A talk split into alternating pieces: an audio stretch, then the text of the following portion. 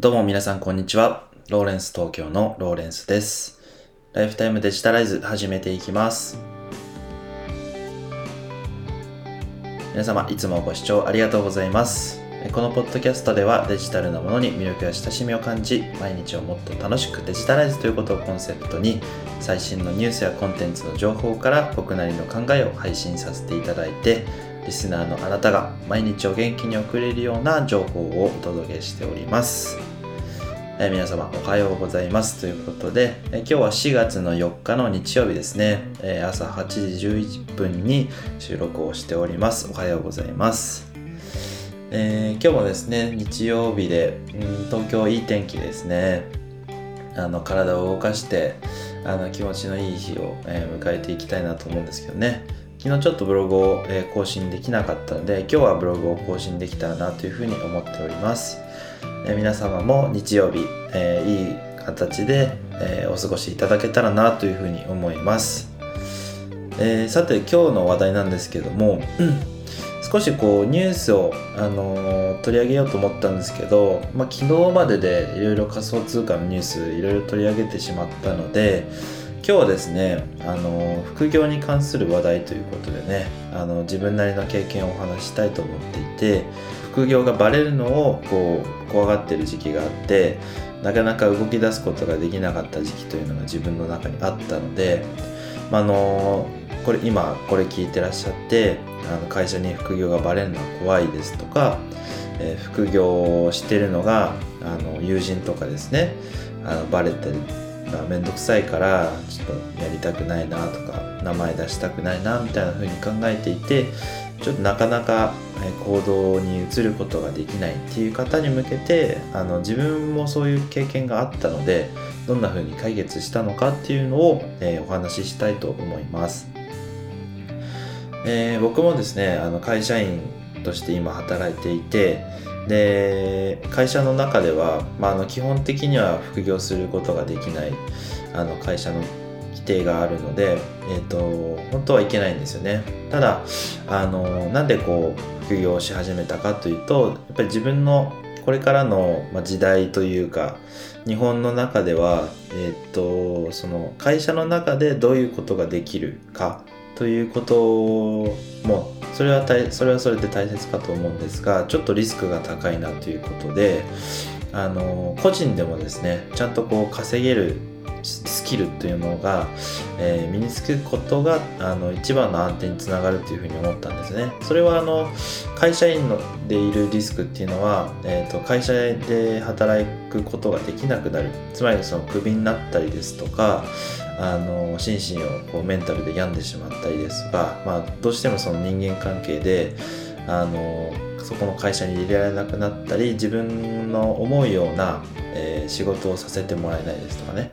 あの自分の好き力を発揮できるような環境にいることができないっていう状況になるとどうしてもその会社で働きたくないって考える場合もあるじゃないですか。そうなった時に会社の中にいた時にずっと同じことをしてたとしてもその会社の中で得られた知見っていうのは当然あるかとは思うんですけどこれからのその、まあ、転職市場でもそうですけどビジネスやっていくとなるとその会社の中だけでその会社の仕事をこなしていくだけでは得られない能力が必要なんじゃないかなっていうふうに僕思ったんですよね。なので、えーその会社の中だけで、えー頑張ることをせずに、まあ、会社でも当然頑張るんですけど、まあ、あの副業であの自分の力で稼ぐっていうこ力を身につけたいということで始めましたで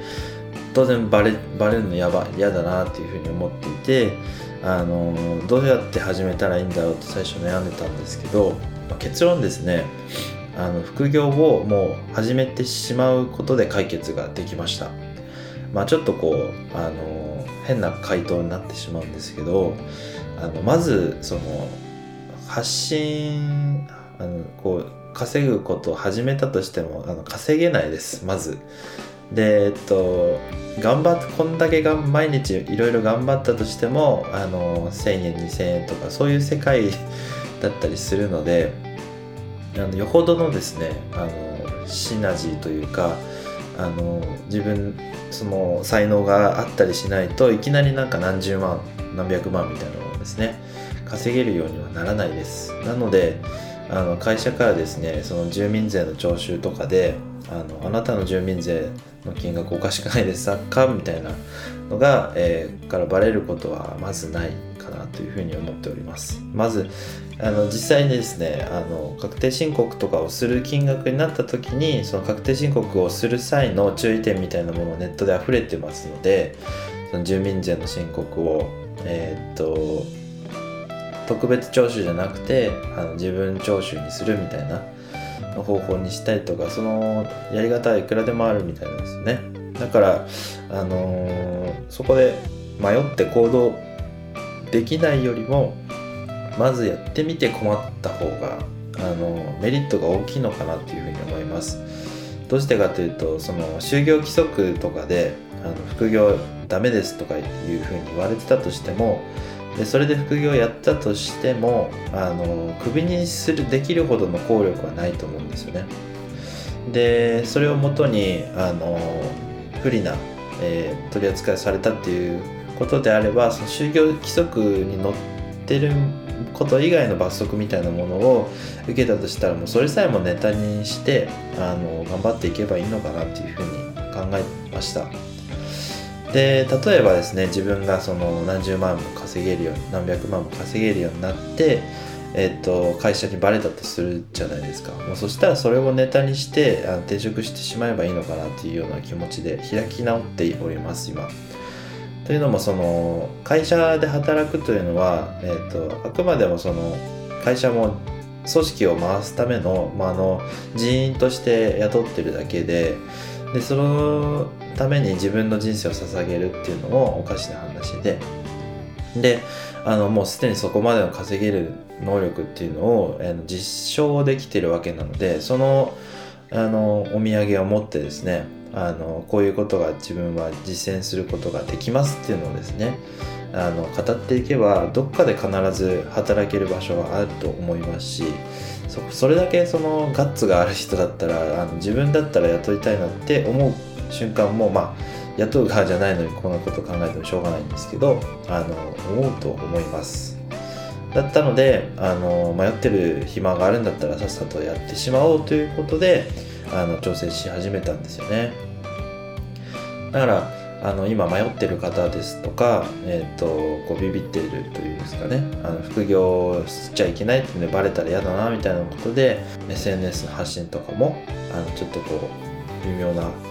やりにくいなって思ってる方もですね一旦恐れずにですねやってみるといいと思います。ただ名前を完全完全に出したり顔を出ししたりっていうのはやめた方がいいと思います。それはバレるのであの名前も出さずにあの当然伸びてる人もいると思いますし素性を明かさずともえっ、ー、と稼げるようになるのがインターネットのいいところだと思いますのであの自分なりですね挑戦してみていろいろやってみるといいのかなというふうに思っています、まあ、自分もこれからですね頑張っていこうかなというふうに思ってますので一緒に頑張っていけたらなというふうに思っております、まあ、今日はですねあの副業禁止されている人がえー、副業にこう踏みだなかなか踏み出せずに悩んでる場合にえ自分ならどういうふうに考えたかっていうことをお話しさせていただきました。ちょっとですねあのカンペとかなしで朝起きていきなり話してるので まとまりが、えー、なくて恐縮なんですけどもあの参考になればと思います。明日からですねまたいろいろとニュースをまとめたいですとかあのお役に立てるような情報をお話しできたらなというふうに思っておりますのでどうぞよろしくお願いいたします。え今日は最後まで聞いていただきありがとうございました。それではまた明日も、えお会いいたしましょう。ライフタイムデジタライズでした。ではまた、バイバイ。